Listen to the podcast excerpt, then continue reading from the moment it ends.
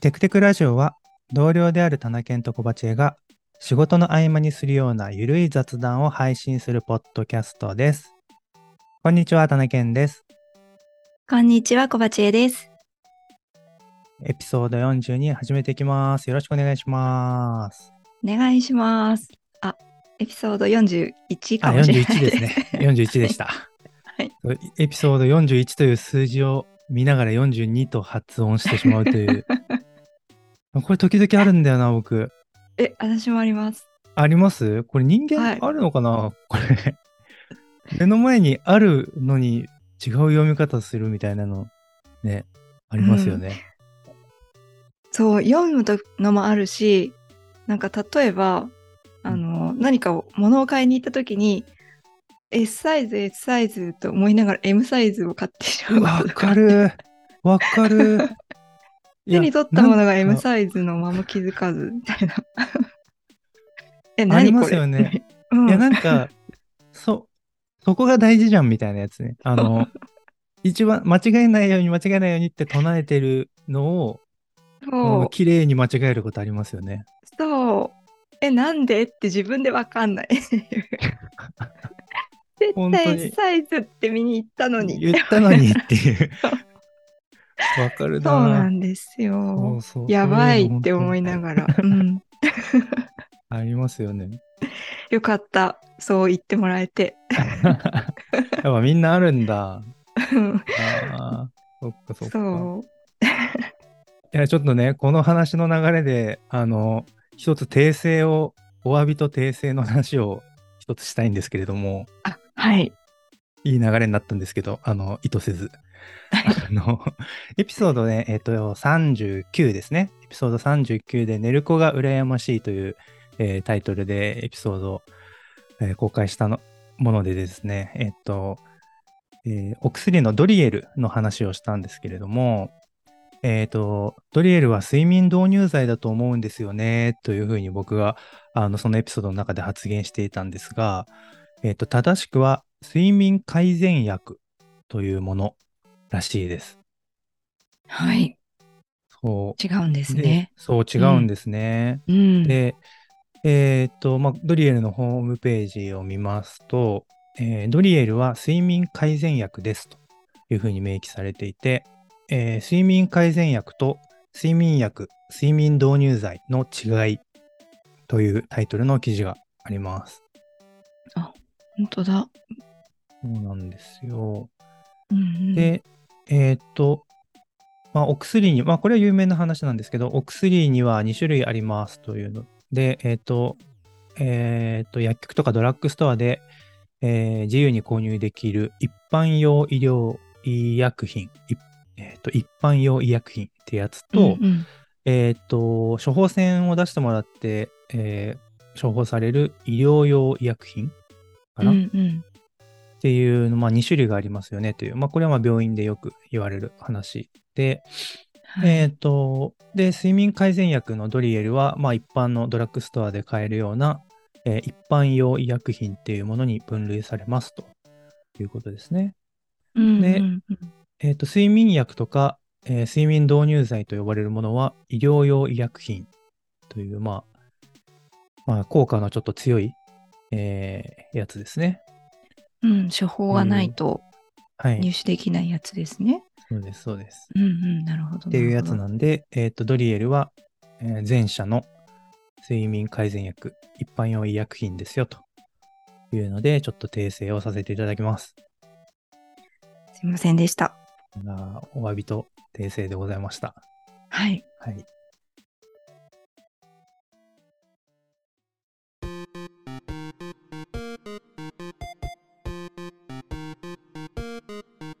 はい。では、続いて、えーお便りのコーナー。わーい。わーい。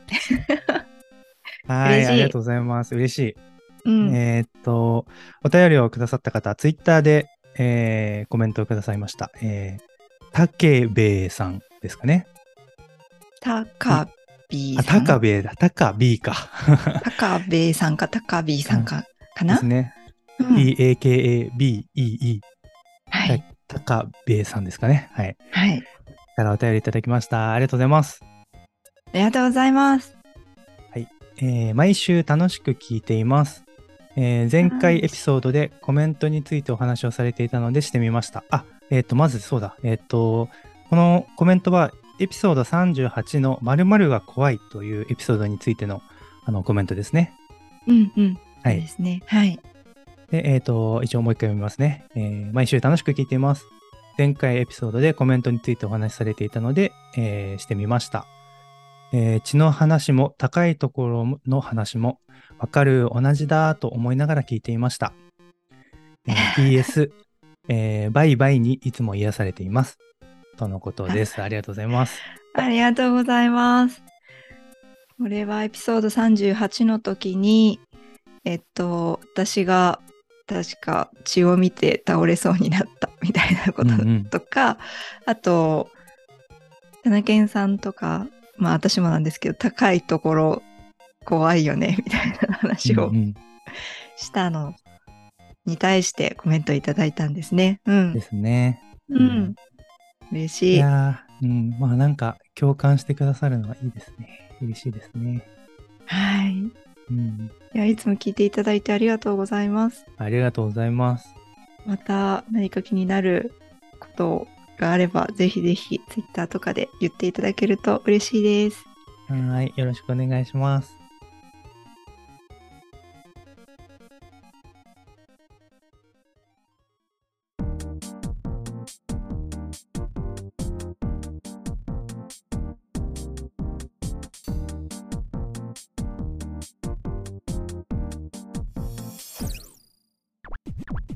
いやー、小橋さん、はい。暑いですね。暑いです。長野いや暑いですよ。あ、長野も暑いですか暑いですよ、本当に。いやー、そうなんだ。もう東京もね、暑くてですね。うん。いやー、もうこのエピソードが公開されるのは8月1日の予定なんですけれども、まはあもう8月になったらさらに、今は7月ですが、8月になったらさらに暑くなってるのかなと思ってるんですよね。そう。い。いやいやー、やっぱ本当8に月といえば夏休みだなということで。いやーうん。もう、いやー、なんか、まあ、夏、どうですか小林さん、一年の四季の中で、夏ってどうです好きな方ですかそれともあんまり苦手私はあの最近は暑すぎるからちょっとなぁとは思うんですけどもともとは夏めっちゃ好きですね。あ、そうなんだ。そはのい理由は。なんか外に出る気持ちになれるから。うん、うん、うん、うんああなんだろうなんか夏っていろいろイベントがあって外に出る機会が増えるっていうのもあうんるからだと思うんですけど、なんか楽しいイメージなんですよね。うん。うん。なんで夏好きです。夏ね。実は、はいそうだったんですね。はい。いや、僕も割と夏は好きで、うん。まあ、やっぱり子供の頃からこの夏は、まあね、7月の終わり頃から8月いっぱいは夏休みでもう好き放題遊べるっていうのがねやっぱり好きでうんいや。ー夏だなーとなるとなんかどっか行きたいなとか遊びたいなっていう気持ちになるんですよね。なりますようね。ん、いやーなんか子供の頃僕夏休みどう過ごしてたかなーってこうふと思い出して。うんうん。まあ、いろいろ遊びに行ったり、夏祭りが、地元の夏祭りがあったりとか、花火大会があったりとか、うん。あとは家族で夏に旅行に行ってたんですよね。どういうところに行くんですかあまあ、なんか特に決まった場所があるわけではなく、うん。屋内のどこか、まあちょっと涼しいところとか、あ、なるほど、なるほど。う、うんん。まあ温泉地とか、いいですね。うん。こんな感じで言ってたなぁと思って。で、まあそういう遊びもそうなんですけど、まあ夏休み、子供の頃というと、あの、宿題が出るじゃないですか。はい。出ます夏ね。休みの宿題。うん、で、それ、みんな、まあよくね、夏休みの最終日まで宿題が残っててとか、はい。なんか家族に手伝ってもらってやりましたみたいな話とかね、ようくんと思うんですけど、僕ね、夏休みの宿題はね、もう最初の1週間ぐらいで全部終わらせる子供でしたね。えーすごい。全部ですか全部。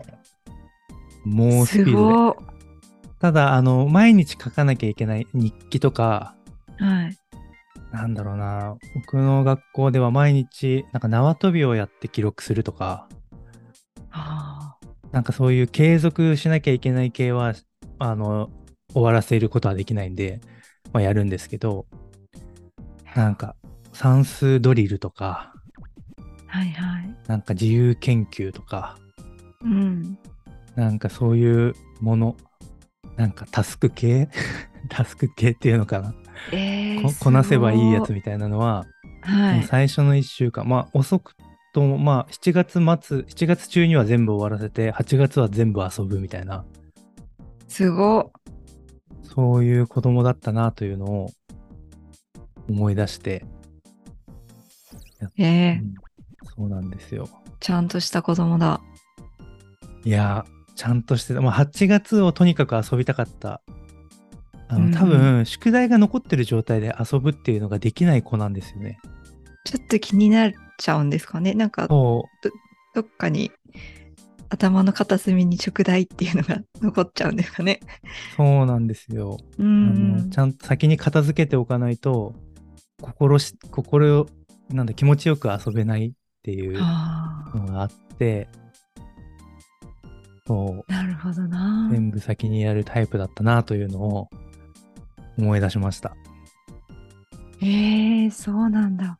うん、どうでしたか小私林さんは、うんうん、うん私は、あの、夏休み帳みたいな、そのドリルみたいなやつうんうんは、とりあえず、もうもらってきた日とかに着手するんですよ。おうで、そう、最初はやる気があるんです。うんうんで、なので1日目とかに多分がっつりもう半分ぐらい進めるんですよね。はいもうもしくはももっと進める。できるところまでガッとやるんですよ。1日とかで。うんで、そこで途切れるんです。はいはいはいで、そこで力尽きて、あとは直前とかに、その夏休み終わりの直前とかに、やーばってなって、特にうんあの、なんだっけ、自由研究みたいの、うんうん やーばってなって、最後の3日間ぐらいで急いで書いたりとか、あと工作とかも急いで最後の方に作ったりとか、はいはいするので、もう最後の方はちょっと親が監視体制を敷いてです ねもうあの弟と私とを監視しながら宿題をやらされてたって感じ、思い出がありますね。 そうなんだはい。えーそういや、最初の方にぐ一日ガッとやるみたいなの分かりますね。う。うんん。そこでスイッチが切れそうになる気持ちも分かる。まあそこで切れちゃうんですよね。まあでもうち弟がまあ最初のすいそのスタートダッシュもやらなくて最後に全部残ってる派だったんではいはい。そのこいつバカだなみたいに思いながら最後に自分もやばいのにちょっと余裕な気持ちで最後過ごすみたいな感 じで毎年やってました そうなんあのだ。自分よりできないやつがい るみたいなそうですねそ れが小林家でした ねそうなんだ。いや、はいなんか、僕、その、夏休み入って、やる、その、7月中に全部宿題をやるんですけど、うん入った初日は、まずね、スケジュールを作るんですよね。えすごいいや、仕事みたいじゃないですか。すごいえ小学生とかですよね そうそえすごい、う。4月までの日付を書いて、なんか、うんなんだろう。チラシの裏側みたいな紙とか、なんかちょっと大きめの紙みたいなのに表を作って、で、どの、全部の宿題を、えっ、と、いつ、何日にどれぐらいやるみたいなのを、は全部い、予定を書書くんですよ。すごすぎる。はい。でそれ、まあ、それ書くので、1日目は終わるぐらいには時間をかけるし、なんかそれがし超対策になるんですよね、大体、そのスケジュール表が。で、はい完璧なスケジュールができたっていうので、だいぶ満足度高いんですけど、はい。でそのスケジュール通りに、7月の間にこなしていくっていうのをやってましたね。すごい。スケジュールとか、絶対立ててなかったな。え尊敬ですよ。いやーなんか、僕もなんでこんなことやってたのかなって思い出すと、なんか、うん。えっ、と、4つ上の、4つ、3つか、3つ上の、えっ、と、姉がいるんですけど、はい。姉2人いて、えっ、と、3つ上の姉は真ん中の、2番目の姉なんですけど、はい。その姉がそういうスケジュールとかを立てるのが好きで、うんうん。で、それをなんか見てたんで、真似してやってたんですよね。うん。で、これやったらいいじゃん、みたいな。なんか、全体の、宿題の大全部の全体像も見通せるし、みたいな。すごでい。 7月中に終わらせたら8月全部遊べるじゃん最高みたいなのでまずへーカレンダーの裏だな思い出したカレンダー剥がしてうんなんか使ってないカレンダーとかうちいっぱいあったんでなんかそれをうん使ってカレンダーの裏にあの数字日付を振って自はい分のお手製の表を書いてやってたなえ、すごい。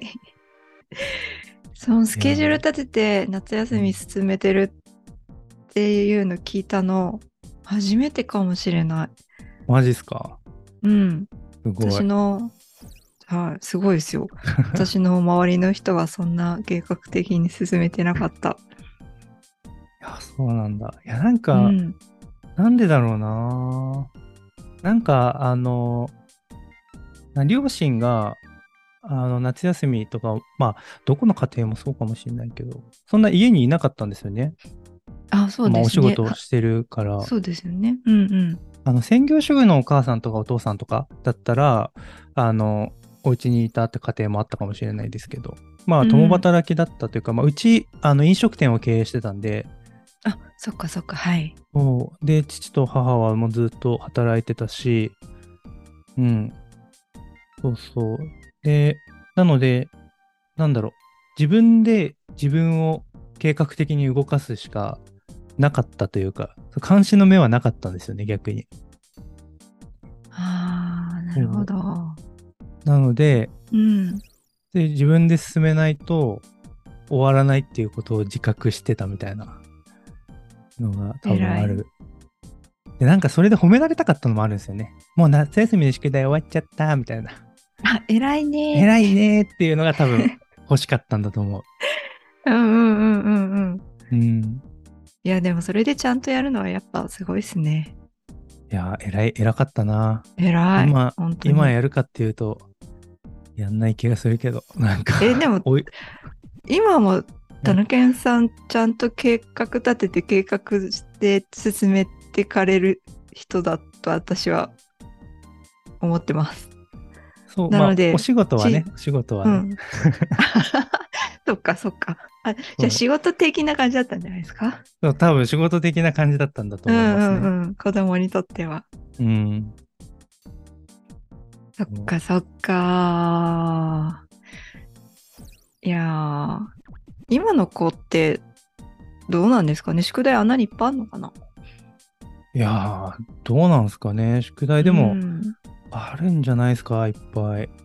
そっかー、大変ですね、子供もね。ね。あとなんかその、オンラインで授業とか、自宅で授業を受けるとか、まあ今はあの学校行ってるんだろうけども、そうのん。緊急事態宣言の間とか、うん。なんか日々の中で出される宿題とか、多分あるじゃないですか。はい。漢字ドリルをここまでやってね、みたいなやつとか。はい。